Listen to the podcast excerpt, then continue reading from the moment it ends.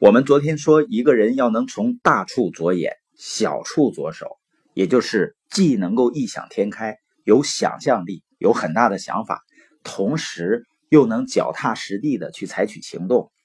那小处着手从哪里开始呢？就是从注意我们的词汇开始。因为我经常听到很多人描述自己，说我嘴很笨。如果他反复的说的话，我会告诉他呢。你可以说的越来越好的，有的人说呢，我脑子很笨，实际上应该表达为我可以通过不断的学习提升我的认知，变得越来越有智慧。所罗门呢，他被称为有史以来最有智慧的人。他说过，语言可以置人于死地，语言也可以赋予生命，语言可以是毒药，也可以是水果，主要看你如何选择。如果一个人真的想要创造改变，过上有意义的生活，我们就得接受一些语言，同时呢，要拒绝另外一些语言，因为我们脑海中每天是不是都不断的进行自我对话？我们对自己说的话呢，要么起到鼓舞的作用，要么呢让自己泄气。所以我们要拥抱那些积极的话语，比如说“我们”“可以”“将会”“是”。这样的词句，那我们需要清除的是什么呢？我不能，不会。约翰在他一个阶段呢，意识到自己要想生命变得有意义、变得积极，就必须得戒掉一些词语。所以呢，他找出了一些自认为阻止他进步的语言清单，然后去查字典。每次找到一个消极词语呢，他真的会拿出一把剪刀把它剪掉。特别有一个词是他深恶痛绝的。就是放弃，他把那个词从他的四本字典上都剪下来，还包括他的每一个近义词也剪下来。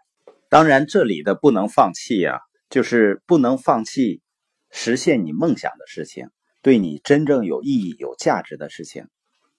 有一个叫戴安娜的女士呢，她是这样注意自己的言辞的。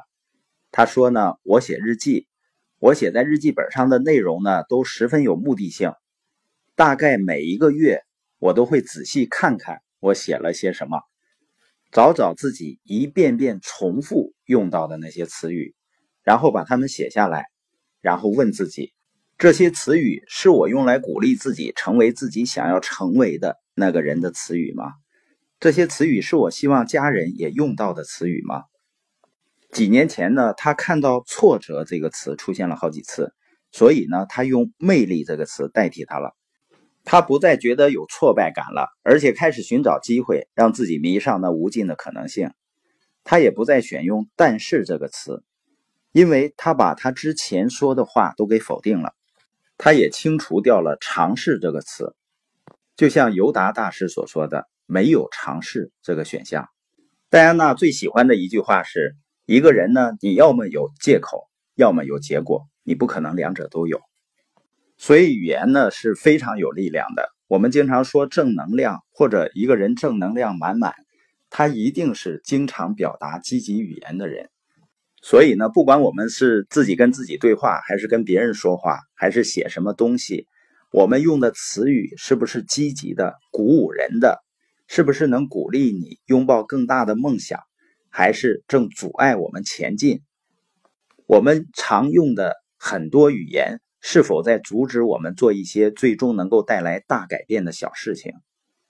你也永远不要对自己说什么你能做的事情不重要，它很重要，因为呢你很重要，你就能够做那些重要的事儿。